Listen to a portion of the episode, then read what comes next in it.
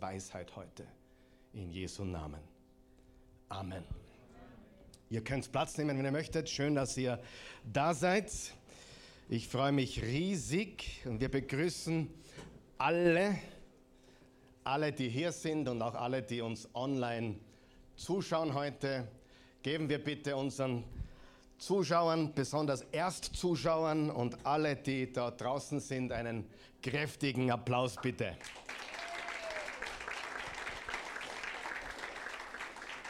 Ich habe mir das Wort Erstzuschauer eingegeben in äh, meinen Computer und dann kam die Rechtschreibkorrektur. Also die kennen das Wort Erstzuschauer nicht.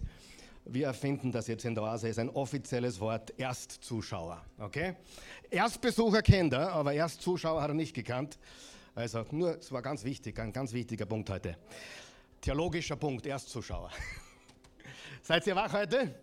Schön, dass ihr da seid. Ich freue mich sehr. Ja, und äh, unser Eugen hat einen fantastischen Job gemacht letzte Woche. Wer ist auch meiner Meinung? Ja.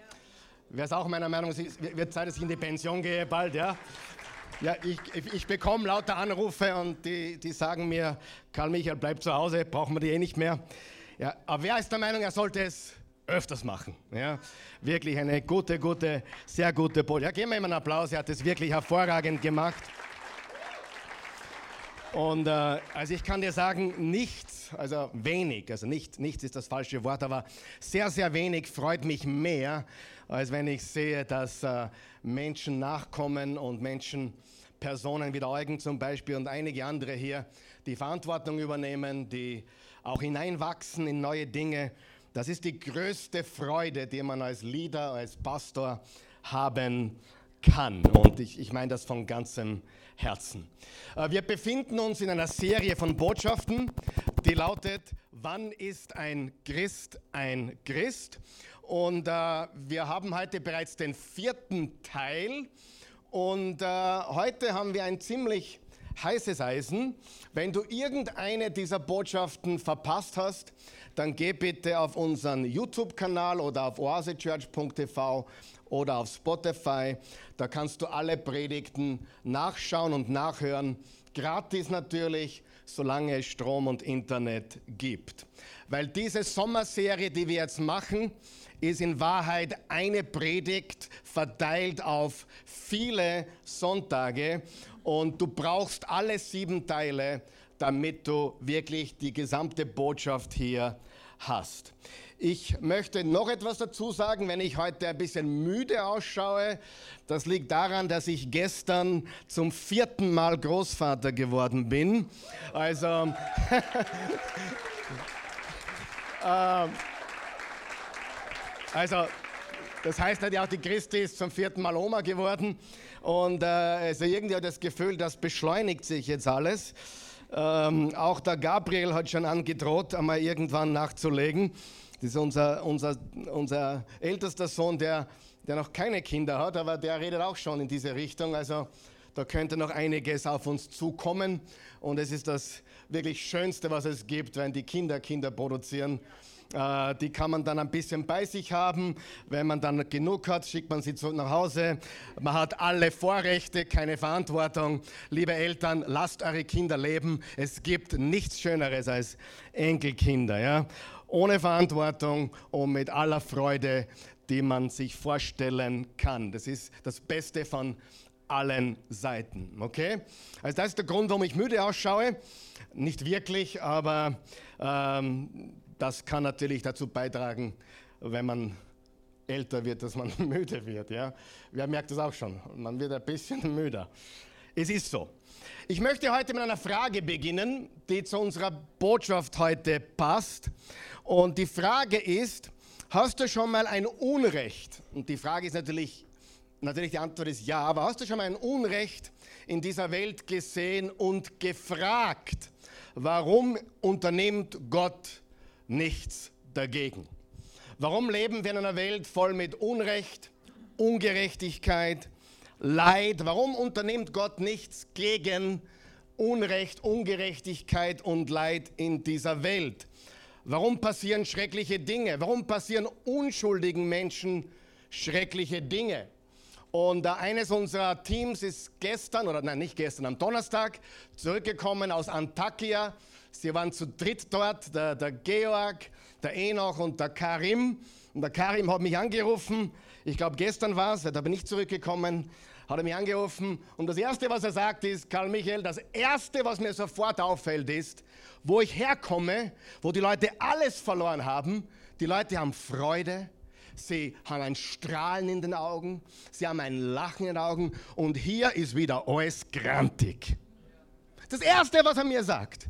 Und äh, wir reden über erste Weltprobleme, was unsere Regierung nicht macht oder falsch macht oder vielleicht gar nicht so schlecht macht oder mies macht. Wir haben erste Weltprobleme. Aber glaubt mir, liebe Leute, in dieser Welt gibt es auch echte Probleme. Und die sehen wir in der Türkei, auch in der Ukraine und in Russland und anderen Teilen der Welt. Das, was wir in Österreich erleben, hat ein Freund von mir, der wird jetzt 93, hat zu mir früher gesagt, Karl Michael, die Leute wissen nicht, Österreich ist ein Schlaraffenland.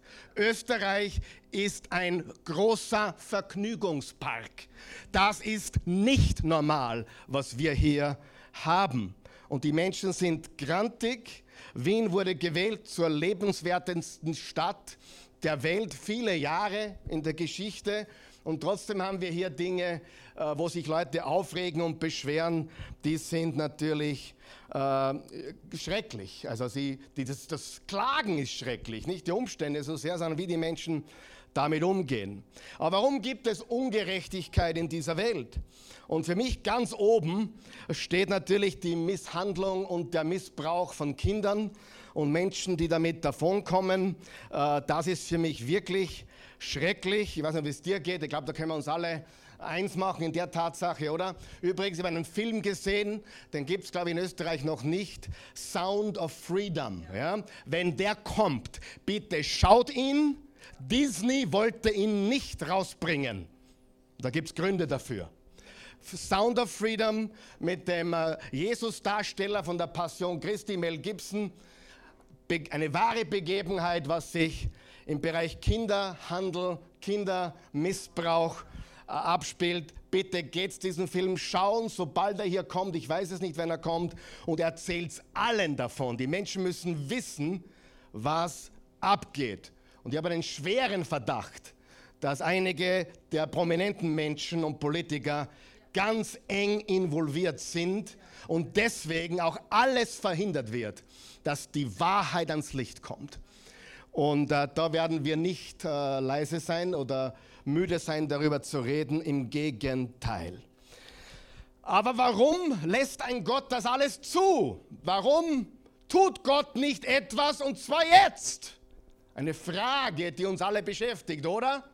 Und aus diesem Grund haben viele Menschen Probleme, an den Gott der Bibel zu glauben oder in Zweifel zu stellen oder ihren Glauben zu dekonstruieren oder, oder abzubauen, was gar nicht schlecht ist, wenn man ihn wieder neu aufbaut. Amen.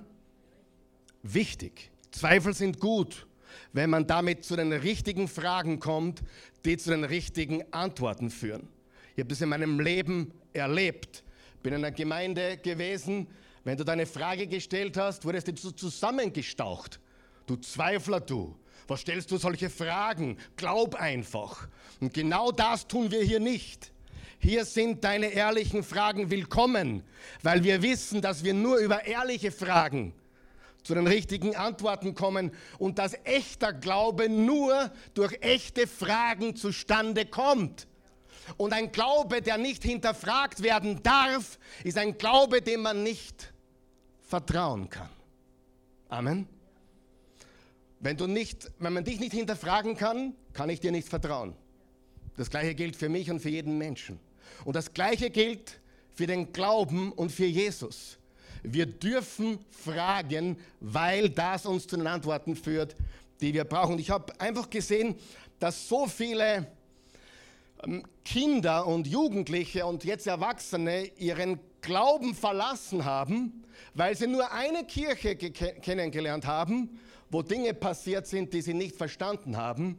Und sie haben das Kind mit dem Bade ausgeschüttet und haben alles weggeworfen, statt zu sagen, hey, was ist das Wahre, was wir behalten wollen. Und Baby Jesus schmeißen wir nicht hinaus. Das dreckige Badewasser vielleicht oder sicher sogar, aber nicht das Kinde, nicht Baby Jesus. Jesus halten wir fest. Und das ist das, was wir in dieser Serie tun wollen. Wir wollen dieses Dilemma lösen oder auf den Grund gehen. Wann ist ein Christ wirklich ein Christ? Was ist nur menschengemacht? Was ist nur erzeugt? Was ist essentiell? Was muss ich glauben? Was sind die Kernwahrheiten? Und was ist überhaupt nicht essentiell? Was ist von Menschen hinzugefügt und wird dann erhoben zu Dogma? Das ist das Tragische. Du musst das glauben, was wir in dieser Kirche glauben, sonst bist du kein echter Christ. Und die Wahrheit ist, wir haben alle in manchen Teilen unserer Botschaft Unrecht. Niemand hat die Wahrheit vollkommen. Nur Jesus ist die Wahrheit. Aber alle haben wir Irrtümer irgendwo. Jede Kirche, jede Gemeinde hat Irrtümer irgendwo. Es ist so cool, wenn man Predigern zuhört, die immer älter werden. Das tue ich mittlerweile. Ich, ich liebe alte Prediger, die dann solche Sachen sagen, wie zum Beispiel, ich liebe sie über 80 und 90, wo sie wirklich was zum Sagen haben. Da komme ich auch noch hin. Wo sie dann sagen, ja, äh, ich würde nie für meine baptistische Theologie sterben. Ich würde nie für meine pfingstliche Theologie sterben. Ich würde nie für das sterben, was ich jetzt alle Jahre gelehrt habe. Es gibt nur eine Wahrheit, für die ich sterben würde, das ist Jesus. Weil ich kann mich in vielem irren, aber bei Jesus irre ich mich nicht. Und wenn Prediger das zugeben würden, dass sie zum Beispiel im Thema Endzeit eigentlich keine Ahnung haben, sondern nur eine Auslegung, sag einmal Auslegung, dann würde uns sehr geholfen werden. Denn die Dogmatik bei nicht notwendigen Dingen ist schädlich. Ich wiederhole das. Die Dogmatik bei nicht wesentlichen Dingen ist schädlich. Okay? Zum Beispiel, ich glaube nicht, dass ein dritter Tempel gebaut wird in Jerusalem, auf dem heute, wo heute der Felsenturm. Ich glaube nicht. Ich glaube, wir sind der Tempel des Neuen Testaments. Es gibt aber gute Christen, die glauben, es muss zuerst ein dritter Tempel gebaut werden, wo heute der, das muslimische Gebäude steht. Dann kommt der Antichrist und setzt sich in den Tempel und dann kommt Jesus wieder. Es gibt gute Christen, die das glauben. Und das sind sogar meine Freunde. Und wir lieben uns.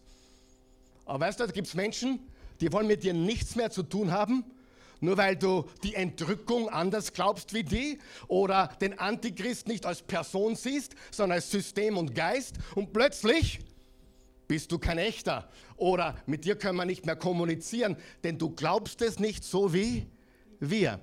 Hört's mir gut zu. Wenn nicht wesentliche Dinge, wenn nicht wesentliche, entscheidende Dinge zu Dogmen erhoben werden, leidet irgendjemand, ist ein Hindernis für den Glauben. Amen.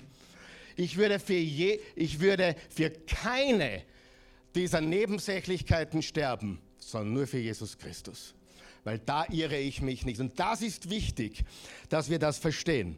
Wenn die nicht notwendigen Dinge, ich glaube, das ist der erste Punkt auf unserer Outline heute, wenn die nicht notwendigen Dinge notwendig gemacht werden, wird das sehr schnell zu einem großen Hindernis für viele Menschen. Ich habe die letzten zwei Wochen mich wirklich komplett runtergefahren. Ich habe an keine Predigt gedacht, ich habe an keine Bibellehre gedacht. Ich habe ehrlich gesagt auch weniger Bibel gelesen die letzten Wochen. Ich habe ein paar, ein paar Bücher der Bibel durchgelesen, aber ein bisschen weniger wie sonst. Ähm, ich habe mich richtig runtergefahren war ein bisschen schwimmen, war ein bisschen trainieren, habe fünfmal Tennis gespielt die letzten zwei Wochen, bin trotzdem nicht besser geworden. Aber ich habe mich bewusst runtergefahren die letzten zwei Wochen. Einfach einmal wenig tun, nichts tun. Und schon gar nicht ans Predigen denken. Und sehr glücklich, dass der Eugen seinen wunderbaren Job gemacht hat an meiner Stelle. Und trotzdem habe ich zwei Erlebnisse gehabt die letzten zwei Wochen, die möchte ich mit euch kurz teilen. Das eine war, ich war essen mit äh, der Christi, ihrem Neffen, äh, ist glaube ich auch mein Neffe, halt verschwägert, aber ist auch mein Neffe. der Joshua. Und äh, er hat dann plötzlich erzählt, er ist ein gläubiger Jesus-Nachfolger, ist gerade auf der Suche nach einer neuen Kirche, weil die Kirche, wo er jetzt war, die, die berechtigterweise ähm, nicht unbedingt das, wo man weiter hingehen sollte vielleicht.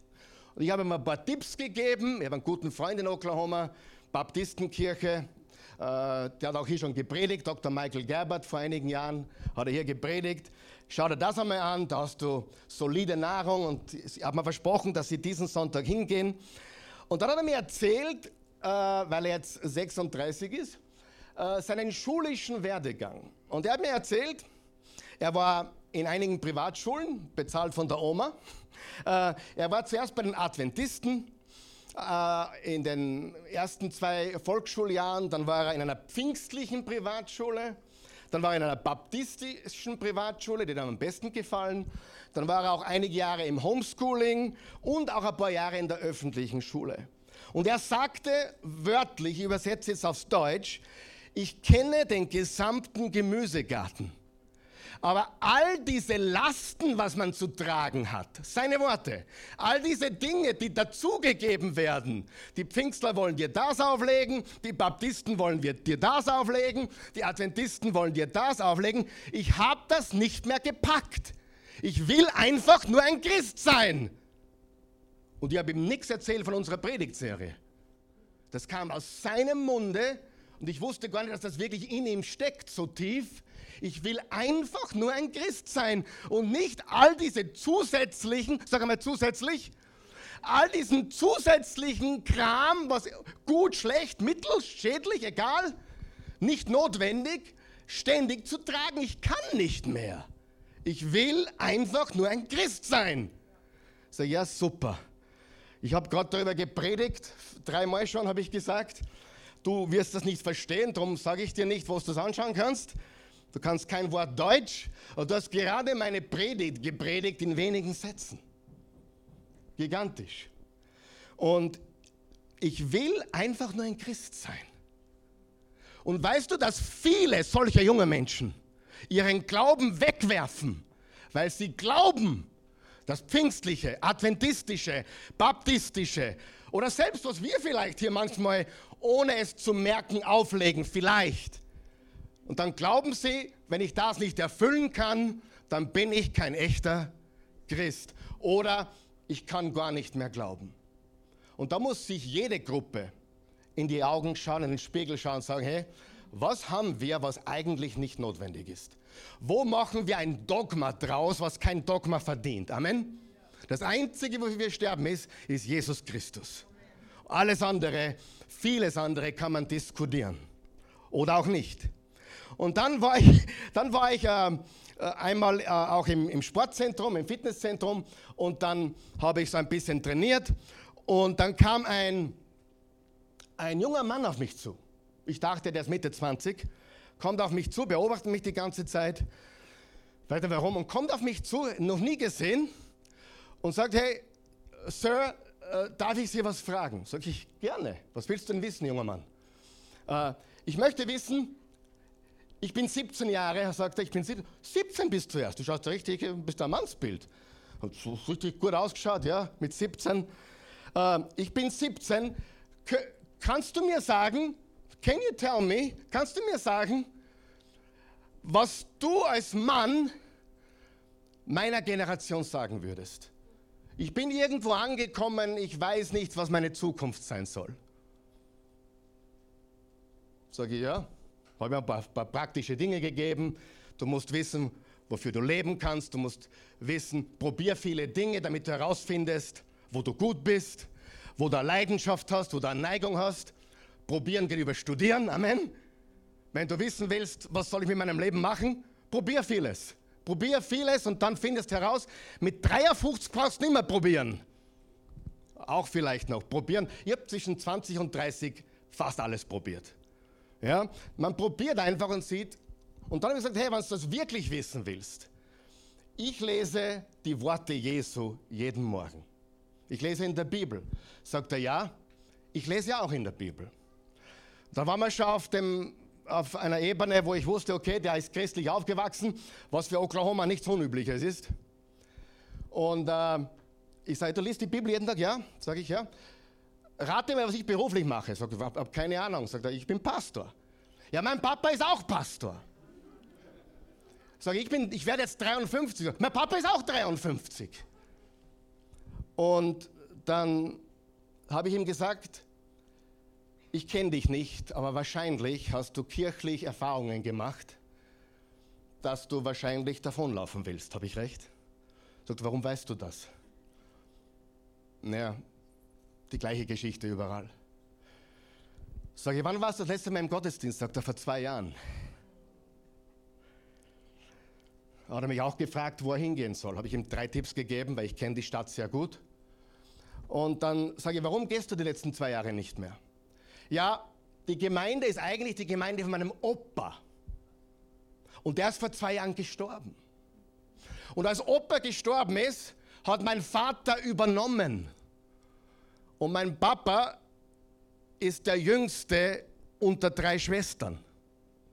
Und eine Schwester spielt die, äh, die Orgel und die anderen Schwestern sitzen im Büro. Und mein Papa hatte keine Chance gegen seine drei Schwestern. Und nachdem der Opa weg war, haben alle, die den Opa so, so sehr geliebt haben, mehr oder weniger die Kirche verlassen. Die Kirche gibt es nicht mehr seit zwei Jahren. Sage ich, du hast einiges erlebt kirchlich, aber ich kenne das alles, habe ich gesagt. Dann habe ich ihm gesagt, was ich euch gepredigt habe. Don't throw the baby out with the bathwater. Deine Erfahrung mit Kirche ist nicht Jesus. Hast du es verstanden? Deine Erfahrung mit Kirche ist nicht Jesus. Und liebe Freunde, wenn ich mich umschaue in der Welt, dann ist das genau das, was ich jedem sagen würde. Denn das ist genau das, was die, die nächste Generation, die postchristliche Generation, die vom Christentum immer weniger weiß, die brauchen eine Botschaft, wo wir es zurückholen mit der wahren Botschaft. Die brauchen nicht Gesetze und Regeln, die müssen wissen, was ist ein Christ wirklich. Und nicht, was muss ich tun, was darf ich nicht mehr tun. Überall. Ich habe wirklich, ich bin jeder Situation geistlich zu werden die letzten zwei Wochen aus dem Weg gegangen. Und trotzdem hatte ich diese einschneidenden Erlebnisse mit zwei jungen Männern, einer 17, einer 36. Und beide haben meine Predigtserie mit wie den Nagel auf den Kopf getroffen. Wann ist ein Christ ein Christ? Freunde, die Menschen wissen nicht, was ein Christ ist. Wisst ihr, dass 85, ihr habt es gelesen letzte Woche, 85 Prozent der Welt hält Christen für Heuchler. Über 87 Prozent der Welt, nicht Christen, halten Christen für engstirnig die haben ein komplett falsches Bild von uns. Weißt du das? Und das ist unsere Schuld und da werden wir zupacken. Und deswegen habe ich so eine Abneigung gegen komische, weirde, abgehobene, übergeistliche, spinnende Christen. Gesetzliche. Ich, nicht, weil ich sie nicht mag, sondern sie tun uns keinen Gefallen. Auch wir tun uns oft keinen Gefallen, wie wir auftreten. Stimmt das nicht? Und drum ist, und Gott sei Dank, wenn du nicht gläubig bist oder abgesprungen bist oder Gott am Rückweg bist, Jesus hat nicht gesagt, folge einem Christen, sondern folge mir. Ist das nicht gute Nachricht? Wir folgen Jesus und nicht einem Christen. So ist es ganz einfach. So, das war eine Einleitung. Mit den zehn Minuten wird heute schwierig. Aber, ich werde mich, werd mich dummeln. Ja? Aber kein Wunder, dass so viele zweifeln.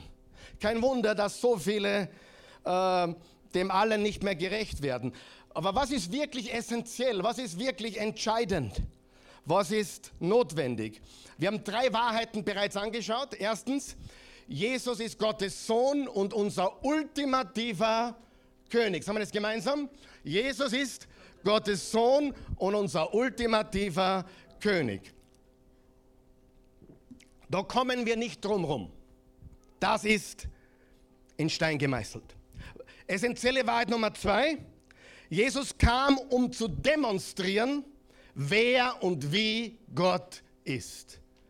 Was macht die Welt oder was machen viele von uns? Sie schauen Christen an und denken, ah, das ist Gott. Aber Jesus sagt, nein, schaut mich an, dann weißt du, wer Gott ist. Und Wahrheit Nummer drei, Jesus definierte Sünde als alles, sag mal alles, was mir oder dir oder anderen Menschen schadet, ob es in der Bibel steht oder nicht. Wenn es dir schadet oder mir schadet oder irgendjemanden schadet, dann ist es eine Sünde. Damit wir uns da klar sind, es, ist, es schadet dir nicht, wenn dir die Wahrheit wehtut. Das ist was Gutes. Ja? Ich meine jetzt wirklichen Schaden, langfristigen Schaden, ewigen Schaden. Und ich sage das deswegen, ich muss mich mal erklären, weil wir kriegen tatsächlich Zuschriften wie folgt. Schnall dich jetzt an. Vor kurzem, vor, meiner, vor, vor, der, vor, der, vor zwei Wochen, vor der, vor der Predigt, äh, alles, was mir schadet und so weiter, ist Sünde und dir schadet, Sünde, schrieb uns folgender, jemand folgendes. Also, der Pastor sagt, man, da war schon so Anfang, das ist schon mal sehr interessant, was der Pastor sagt. Der Pastor sagt, jetzt hör, jetzt hör mir gut zu, das ist, das ist ein Kabarett. Ah, also der Pastor sagt, ich meine, Allah, das ist ein Kabarett. Aber also der Pastor sagt, wenn ich mir Pornos reinziehe und ich niemanden dabei schade, dann ist es keine Sünde. Oh Geht's nur? Wenn du Porno schaust, schadest du dir so, als würdest du dir Heroin spritzen. Porno ist die größte Sucht der Menschheit. Und man kommt schwerer davon weg wie von Heroin. Mich hat nur verwundert, wie viele Frauen da auch süchtig sind. Nicht links, rechts schauen, einfach gerade schon. Ich habe es gewusst bei Männern, aber bei Frauen, sogar Frauen, immer mehr wird das zum Thema. Aber der Pastor sagt, der, ich liebe das, und der Pastor sagt, der Pastor sagt, und das ist als Unterstellung quasi, was ist das für ein, ein, ein freie Gnade-Prediger quasi? Was predigt der für eine freizügige Gnade? So ein Blödsinn. Wenn ich mir Pornos reinziehe und niemanden schade, Freunde, wenn du dir ein Porno reinziehst, schadest du dir und weißt du, wie viel Leid die Darsteller durchmachen? Oder der eine da, der Kinderpornos geschaut hat. Na, er hat eh nicht, er hat nur konsumiert. Ja, warum gibt es ein, ein Angebot? Freunde, jedes Pornoschauen schadet dir, anderen und dein Umfeld. Punkt. Daher ist Pornoschauen eine Sünde. Punkt. Amen. So ist es. Das schadet überall und macht alles nur kaputt. Aber seht ihr, mit welchen Dummheiten ich, da schaut jemand eine äh, rumänische Predigt gerade. Viel Spaß dabei. Spaß. äh, aber seht ihr, was für, was für Dummheiten ich mich abschlagen muss in einer Tour? Ganz schlimm wird es bei den Endzeitpredigten. Was da als Vorwürfe kommen, das glaubst du nicht. Obwohl ich eh so, so versuche, alle mit einzuschließen. Aber was da jetzt kommt. Und heute haben wir einen ganz großen Brocken. Heute geht es um das finale Gericht. Wir haben einiges darüber schon gesagt in unserer vorgehenden Serie über äh, von Hoffnung überrascht. Aber wir haben heute eine wichtige, wichtige, essentielle Wahrheit, die wir anpacken. Und es hängt mit unserer Eingangsfrage zusammen. Warum unternimmt Gott nichts gegen Punkti, Punkti, Punkti? Warum unternimmt Gott nichts gegen Punkti, Punkti, Punkti? Dies oder jenes, fill in the blank. Wenn wir die Dinge sehen, du, ich und auch viele in dieser Welt, und das erklärt jetzt sie, das erklären auch die Klimakleber zum Beispiel. Ja, obwohl sie natürlich komplett fehlgeleitet sind, da sind wir uns wahrscheinlich einig. In der Sache kann man streiten, aber, in, aber okay, aber, aber trotzdem in einer Sache sind wir uns alle gleich. Wir alle sehen Dinge, die nicht richtig sind in dieser Welt. Ja oder nein? Die wir als ungerecht, als nicht richtig, als nicht ideal betrachten. Da sind wir uns alle gleich, oder? Egal, ob wir ganz rechts angesiedelt sind oder ganz links oder in der Mitte oder oben oder unten. Wir alle sehen Dinge in der Welt, die nicht richtig sind. Und das bedeutet natürlich, dass jeder Mensch, der glaubt, es ist was nicht richtig, geht davon aus, dass es ein richtig gibt. Sagen wir noch wach. Ja, die glauben, es gibt ein richtig. Ja, das jetzt die Last Generation, die Welt geht unter. Interessant ist nur, dass die auch schon Kinder kriegen teilweise, also doch nicht die ganze Last Generation. Aber wir gehen davon aus, dass es ein richtig gibt. Stimmt es? Warum lässt Gott das zu? Wir Christen reden so. Die Welt redet nicht so. Die tun alles Mögliche und die vereinen sich in, einer, in, einem, in einem Engagement für etwas. Richtig oder falsch, ist unbeurteilt, aber wir beurteilen alles in Gegenüberstellung dessen, was wir als ideal betrachten. Und die, der Faktum ist, Gott ist ein gerechter Gott. Und Gott richtet. Sagen wir das? Gott richtet. Und noch was, Gott wird richten. So, und das schauen wir uns heute an. Wir sehen das durch die gesamte Schrift hindurch. Und Gottes Gericht scheint manchmal hart. Zum Beispiel die Flut war ein Gericht. Gab es wirklich nur einen und seine Familie, die gerecht war? Noah? Hat es wirklich so extrem sein müssen? Warum tut ein guter Gott so etwas? Und hier ist das Paradoxe. Wir sehen, wenn Gott richtet und dann ist es uns zu hart oder was auch immer, aber die Wahrheit ist, wir wollen ja doch alle, dass Gott richtet, oder? Nur nicht uns.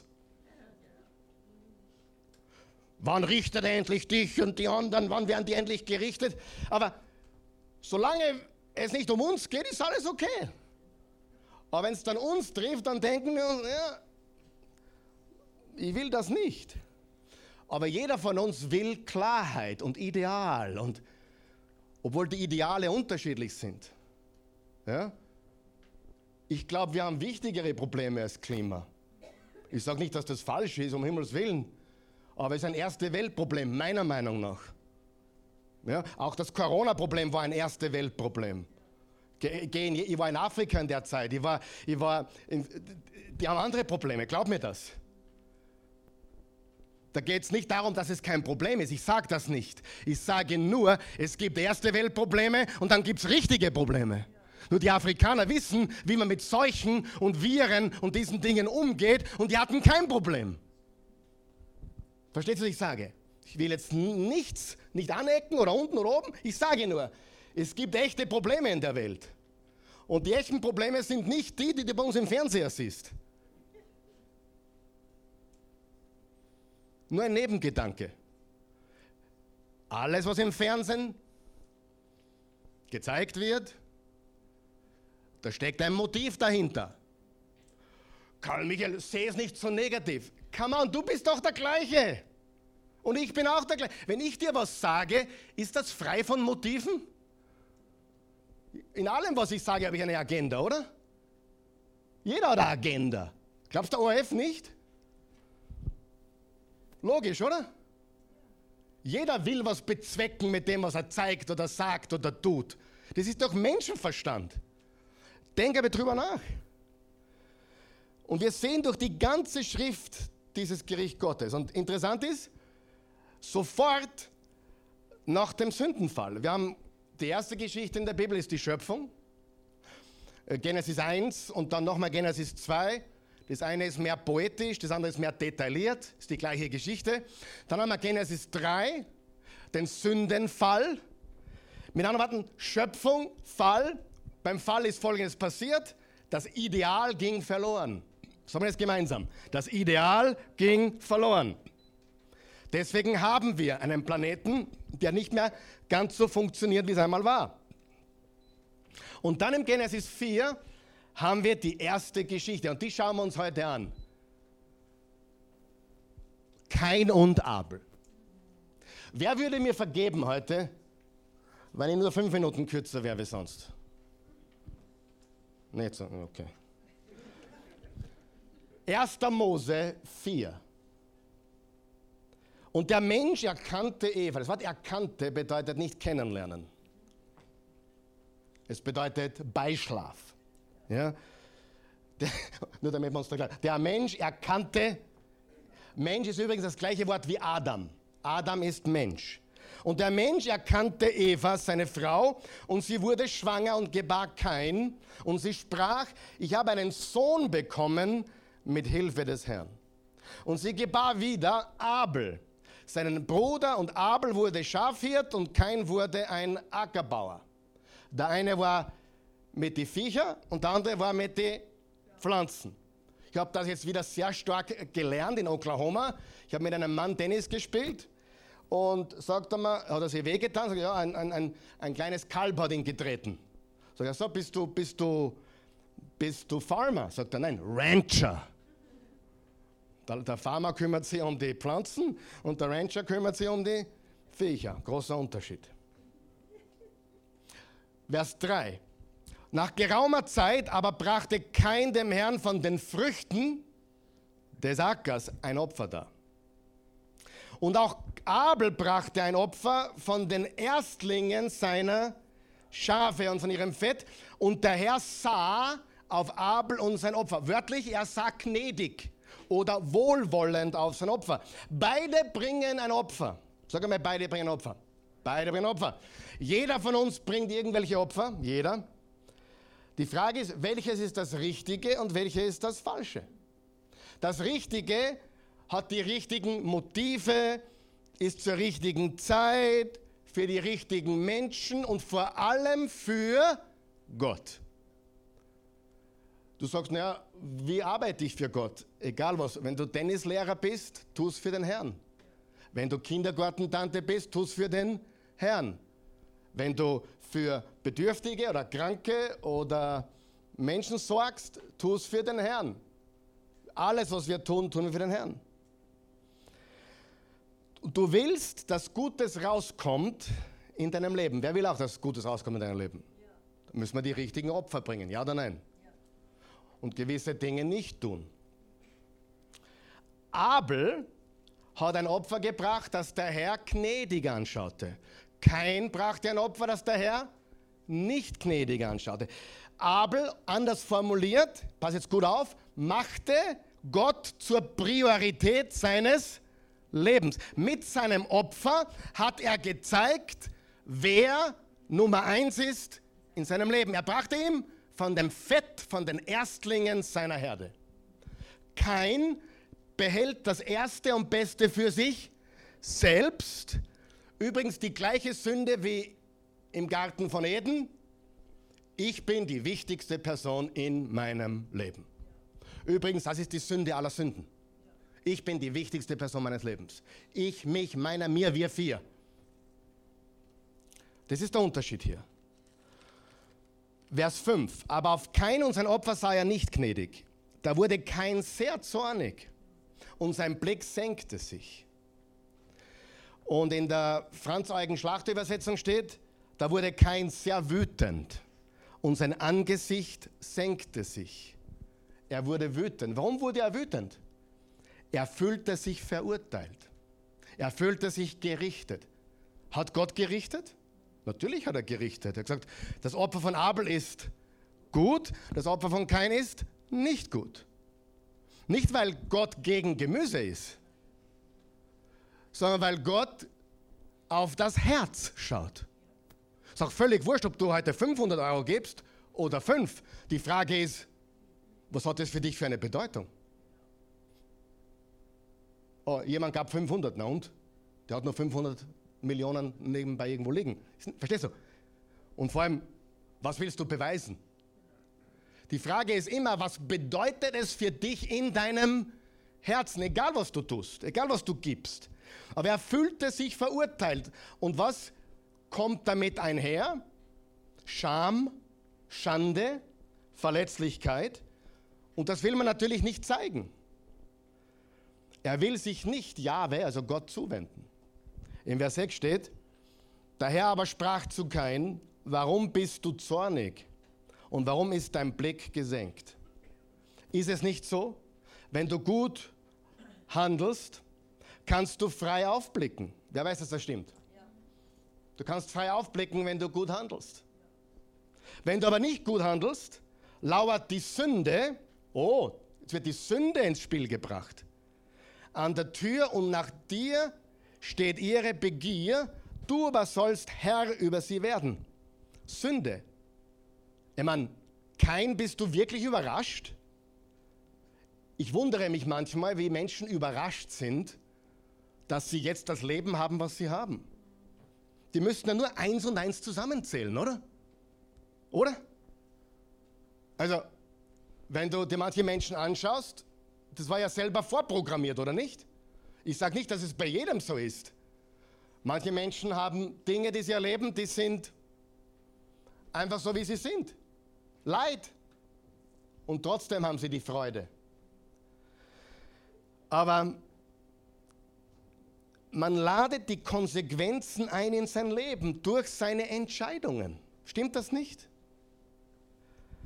Kein ist nicht nur zornig auf Gott. Auf wen ist kein noch zornig? Auf seinen Bruder. Warum?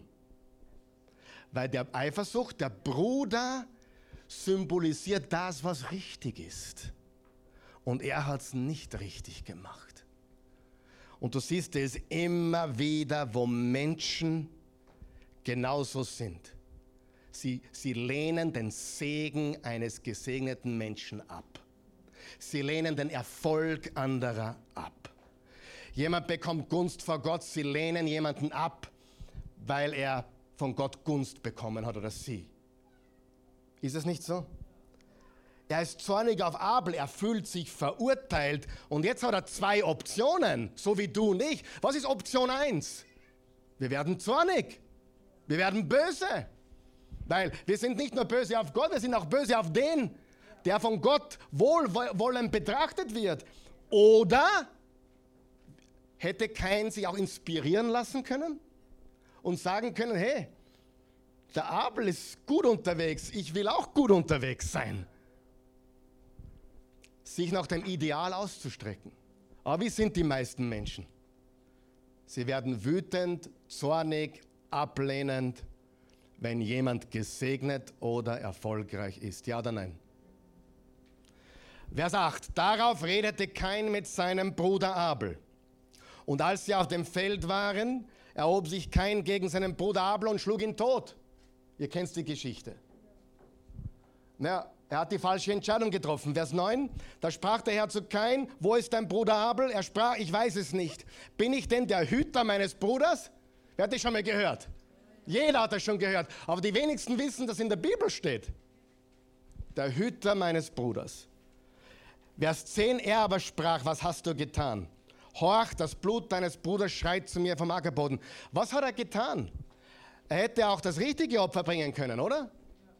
Er hätte, eine, er hätte eine Kurskorrektur vornehmen können. Er zerstört den Ankläger, weil er ihn ablehnt.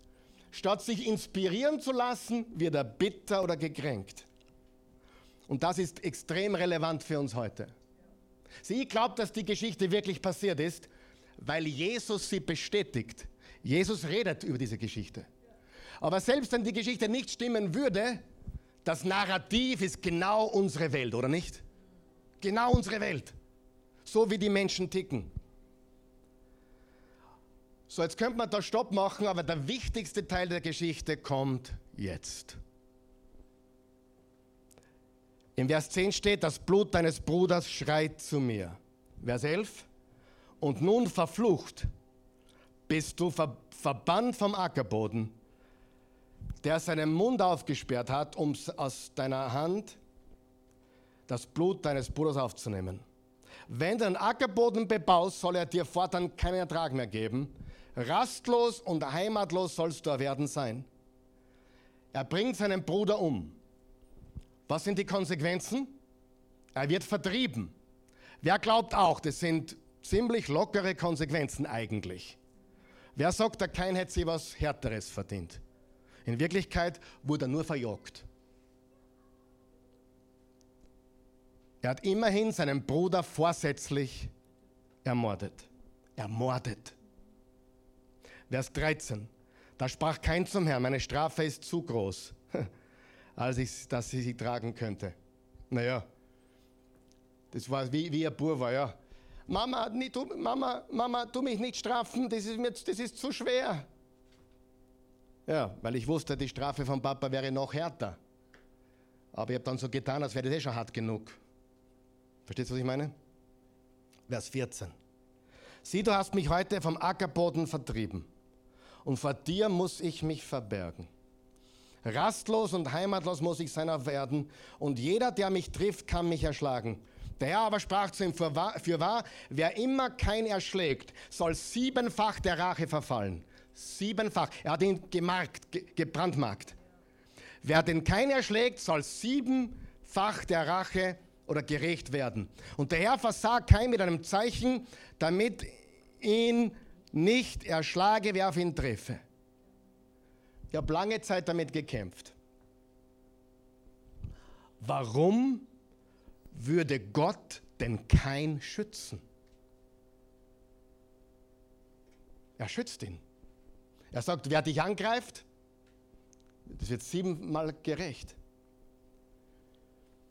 Warum, warum schützt Gott kein? Warum will Gott verhindern, besser gesagt, dass jemand dem kein was antut? Ja, die, die leichte Antwort ist Gottes Gnade, oder? Gottes Gnade. Stimmt es? Ist Gott gnädig? Natürlich. Aber darüber hinaus, jetzt kommt das Wichtigste der heutigen Botschaft. Bist du bereit? Darüber hinaus, Gnade für die Nachkommen Abels. Du sagst, erklär. Moment. Gnade für die Nachkommen Abels. Hörst du mir zu? Jetzt kommt das Wichtigste, die nächsten fünf Minuten sind das Wichtigste. Gnade für diejenigen, die versucht sein würden, Vergeltung zu üben. Gnade für diejenigen, die versucht sind, Rache zu üben. Einen Racheakt zu begehen. Wer war schon mal versucht, Vergeltung zu üben? Wer schon versucht, sich zu rächen? Du hast schon alles vorbereitet es öffentlich zu machen, was für ein Schwein das ist. Oder sie. Und du hast gesagt, nein, ich überlasse die Rache, die Vergeltung dem Herrn. Wenn wir uns rächen, hörst du mir zu, sind wir nichts besser als kein. wenn wir Vergeltung üben, wenn wir einen Racheakt, das heißt nicht, dass wir uns nicht wehren dürfen, um Himmels Willen, das ist ein großer Unterschied. Frage, warum wir es tun und so weiter. Aber der Vergeltungsgedanke zerstört unsere Gesellschaft. Der Vergeltungsgedanke zerstört dich und mich, ja oder nein? Und Gott ist so gnädig, dass er gleich gesagt hat, kein die Nachkommen Abels wollen dich töten. Da kannst du deinen letzten Cent verwetten. Aber ich werde es nicht zulassen. Nicht nur, weil ich dir gnädig bin, sondern weil ich Abel und seinen Nachkommen gnädig bin. Wenn du Vergeltung üben willst oder übst, dann bist du nichts besser.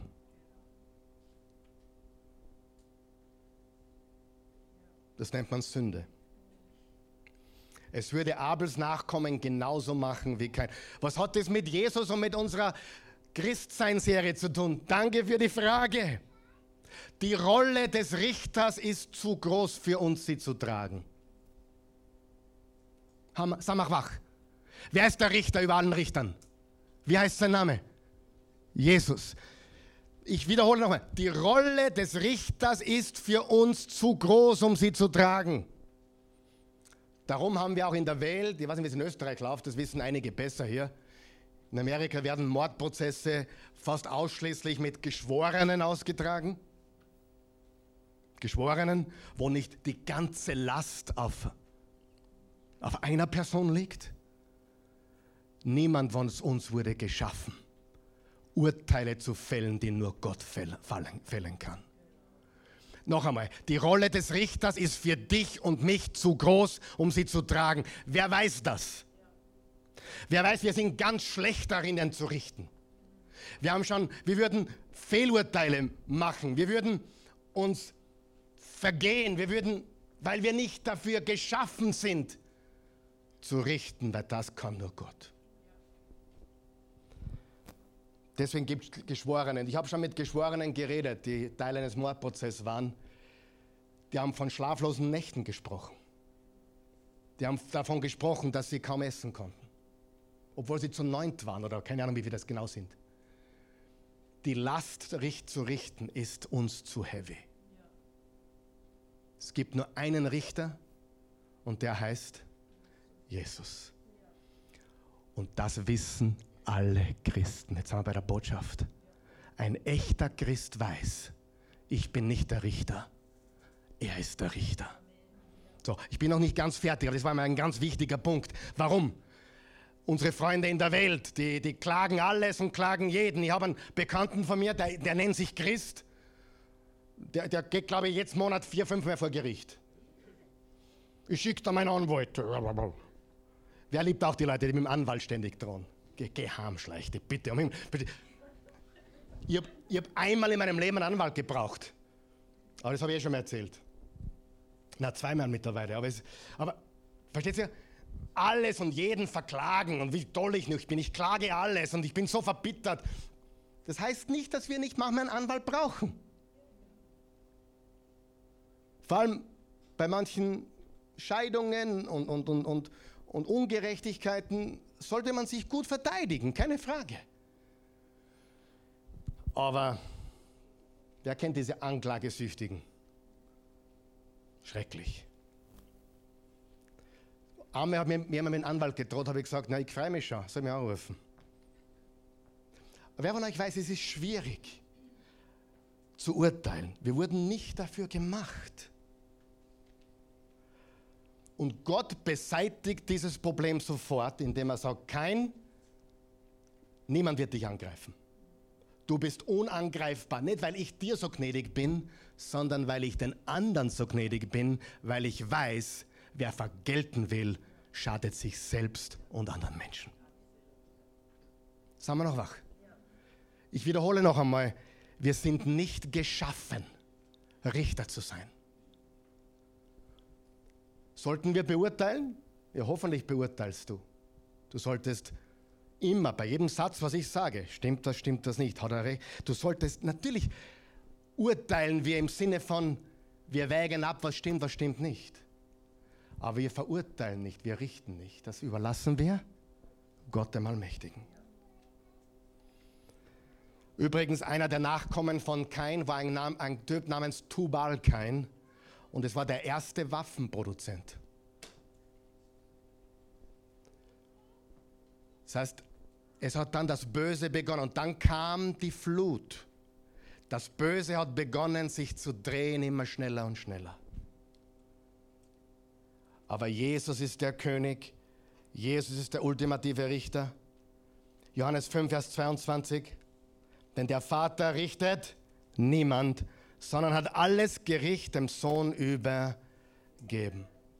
Was hat das damit zu tun, wann ist ein Christ ein Christ?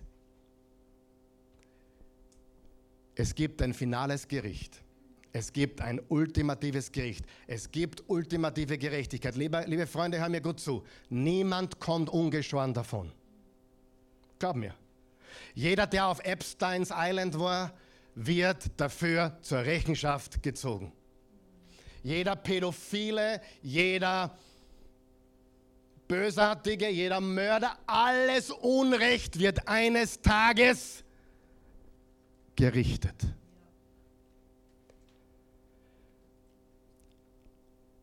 Aber wir reden ja so gerne über Details.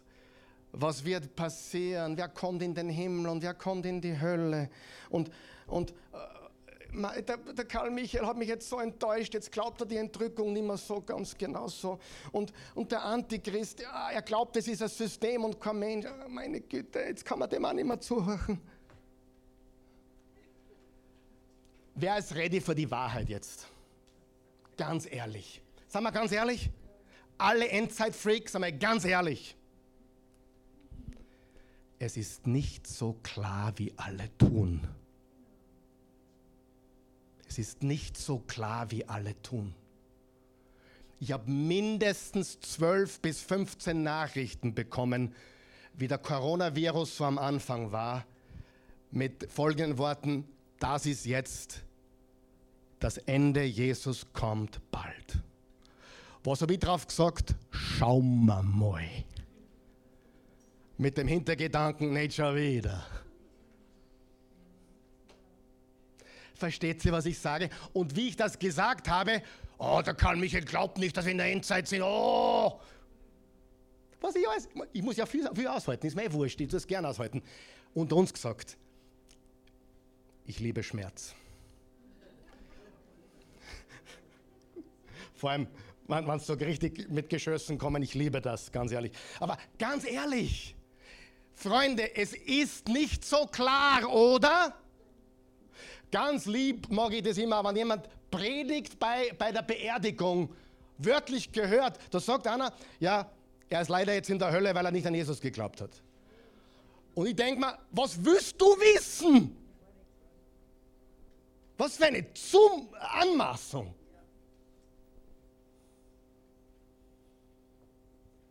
Versteht ihr, was ich sage? Freunde, es, sagen wir ehrlich, es ist nicht so klar, wie viele tun. Es gibt in allen Endzeitauslegungsabteilungen gute Christen. Und alle tun so, wie wenn sie alles genau wissen. Ja, dann wissen sie sogar, dass Gott ist der Putin, der Antichrist. Ich tippe auf jemand anderen, aber ist ein anderes Thema. Aber ich würde da nochmal stehen bleiben, weil es mir ganz wichtig ist. Die Details sind nicht essentiell. Es ist wurscht, ob es eine Entrückung gibt oder nicht. Was wichtig ist, Jesus kommt wieder. Amen. Es ist wurscht, ob der Antichrist eine Person sein wird oder ob wir vom System reden. Es ist ein Detail, das nicht wichtig ist. Aber unter Christen wird so aufgeblasen. Und bei meiner letzten Entrückungspredigten haben drei oder vier Leute unseren YouTube-Kanal entabonniert. Zwischenzeitlich sind 300 neue dazugekommen. Ist völlig legitim. Aber einer schrieb uns, jetzt habe ich dem Karl Michael so gerne zugehört. Die Welt endet jetzt für mich, weil er die Entrückung anders sieht. Sag ich, du Armer, wach auf. Wach auf. Äh, glaub weiter, was du glauben willst, aber es ist nicht essentiell. Verstehen wir das? Was glauben echte Christen? Jesus kommt wieder. Es gibt ein finales Gericht und es gibt die Auferstehung der Toten. Das macht einen Christen zu einem Christen. Nicht, dass wir uns einig sind über Entrückung und, und, und über Taufen durch Untertauchen, Ausspritzen oder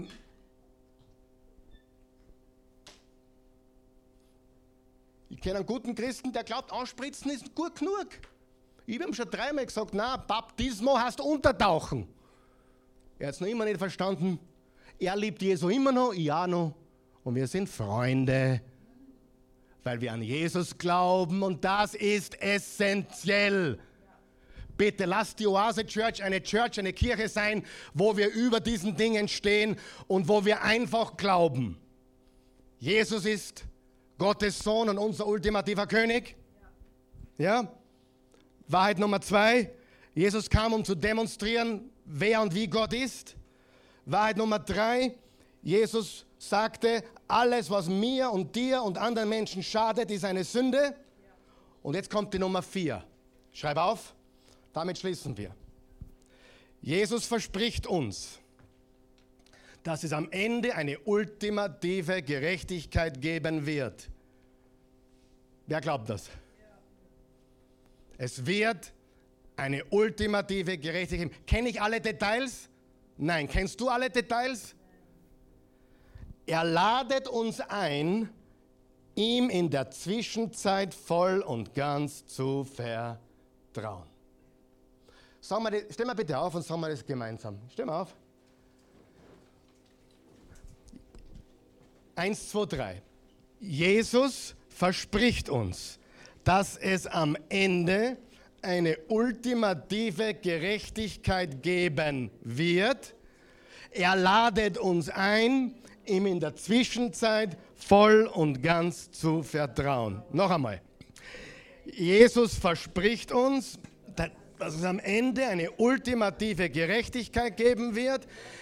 Er ladet uns ein, ihm in der Zwischenzeit voll und ganz zu vertrauen. Wer es erleichtert jetzt? Du brauchst nicht wissen, wer der Antichrist ist. Du brauchst nicht wissen, wann Jesus wiederkommt. Du musst nur wissen, er kommt wieder, er wird richten und es gibt eine Auferstehung der Toten. Und das glauben alle Christen in allen Lagern. Trotz verschiedenster Unterschiede in einzelnen Punkten, wie man tauft, wie man die Entrückung sieht oder die Endzeit oder den Antichrist. Aber wir alle glauben, wir können ihm vertrauen, bis er wiederkommt, oder? Und wenn ich jetzt Unrecht sehe, wenn ich jetzt Ungerechtigkeit sehe, weiß ich, das wird nicht ewig so bleiben. Freunde, was ich in meinem Leben immer mehr tue, ist, ich mache meinen Glauben immer einfacher. Nicht ich mache ihn einfacher. Es ist immer einfacher. Jesus ist Gottes Sohn und unser ultimativer König. Wer glaubt das? Jesus kam, um zu demonstrieren, wer und wie Gott ist. Wer mich gesehen hat, hat den Vater gesehen. Wie leicht macht das für, für einen, jemanden, der ständig auf Christen geschaut hat, und die sind ein, einer noch gefallen, gefallen, gefallen, gefallen. Oh, mein Leben ist zerstört, alle Christen, kann man nicht mehr. Nein, schau auf Jesus. Nicht Karl Michael äh, oder Claudia oder Mark oder Joanna oder ist, ist Jesus, er ist Jesus. Und wenn es alle deppert werden, ich schaue auf Jesus. Amen. Was ist eine Sünde? Wenn es in der Bibel steht. Nein. Auch. Aber alles, was dir und anderen Menschen schadet, ist eine Sünde. Weil es nicht in Liebe passiert. Und das Gebot der Liebe ist das Höchste. Und ich brauche die Endzeit nicht verstehen, ich muss nur verstehen. Er verspricht uns, dass am Ende alles gerecht, gerichtet werden wird dass jeder das bekommt, was ihm zusteht. In der Zwischenzeit vertraue ich ihm voll und ganz. Und jetzt kommt die wichtigste Botschaft nächsten Sonntag. Für die, die an Christus glauben, hat das Gericht am Kreuz stattgefunden. Jesus wurde für deine und meine Sünden gerichtet. Dass wenn wir uns ihm auf, ausliefern, begegnet uns Gnade und Barmherzigkeit er trug das Gericht Gottes für jeden, der ihm vertraut. Trotzdem bekommen wir als Gläubige, laut 2. Korinther 5, Vers 10, noch Belohnungen für das, was wir für Jesus tun.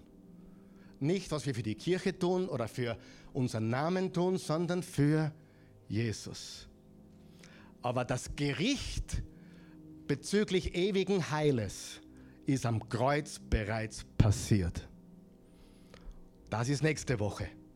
Vielleicht der Höhepunkt der Serie. Denn wenn du wirklich ein Christ bist, glaubst du, er hat alles bereits vollbracht.